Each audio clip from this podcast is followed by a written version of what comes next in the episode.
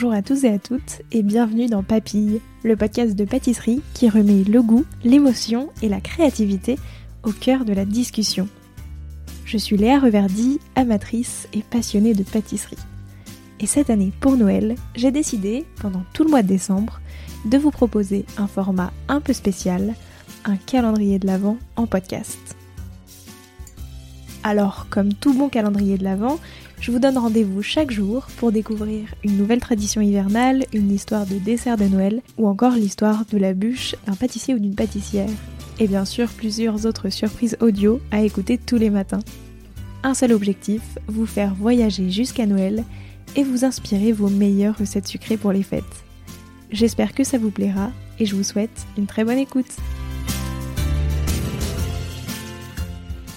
Confiserie composée d'un marron d'une châtaigne, confit dans un sirop de sucre et glacé au sucre glace, les marrons glacés trônent souvent sur nos tables à Noël. Mais quelle est donc leur histoire?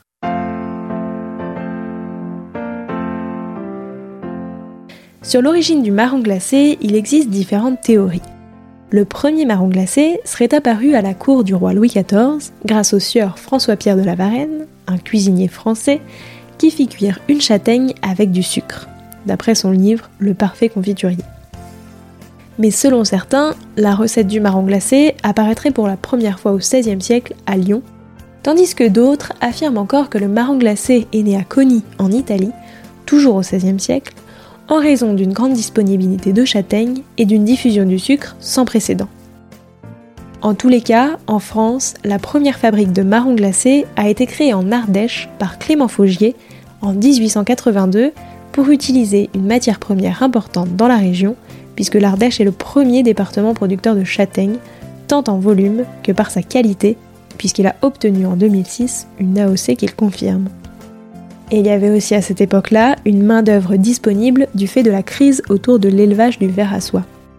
Trois ans plus tard, Clément Faugier a l'idée de récupérer les marrons glacés accidentellement brisés pour en faire une préparation qui le rendra célèbre, la crème de marron d'Ardèche, mais ça c'est une autre histoire.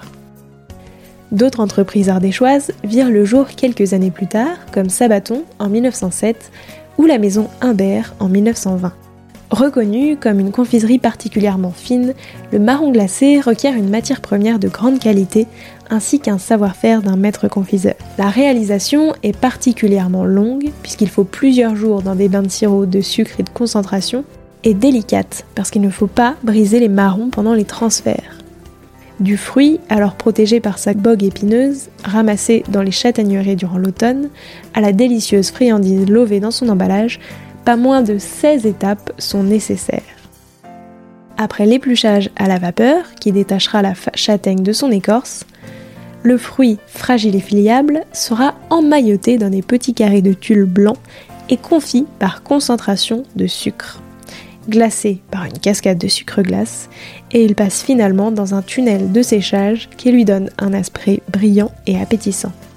Son conditionnement s'effectue manuellement et exige beaucoup de délicatesse.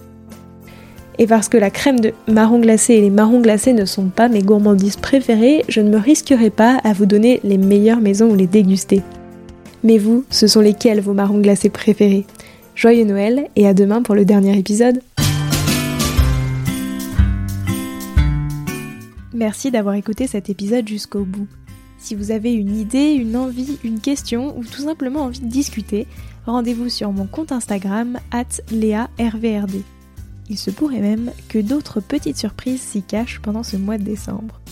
Et si l'épisode vous a plu, n'hésitez pas à le partager aux gourmands qui vous entourent et à le noter 5 étoiles sur Apple Podcast et Spotify et laisser un commentaire délicieux. Et moi je vous dis à demain pour découvrir une nouvelle capsule audio. Joyeux Noël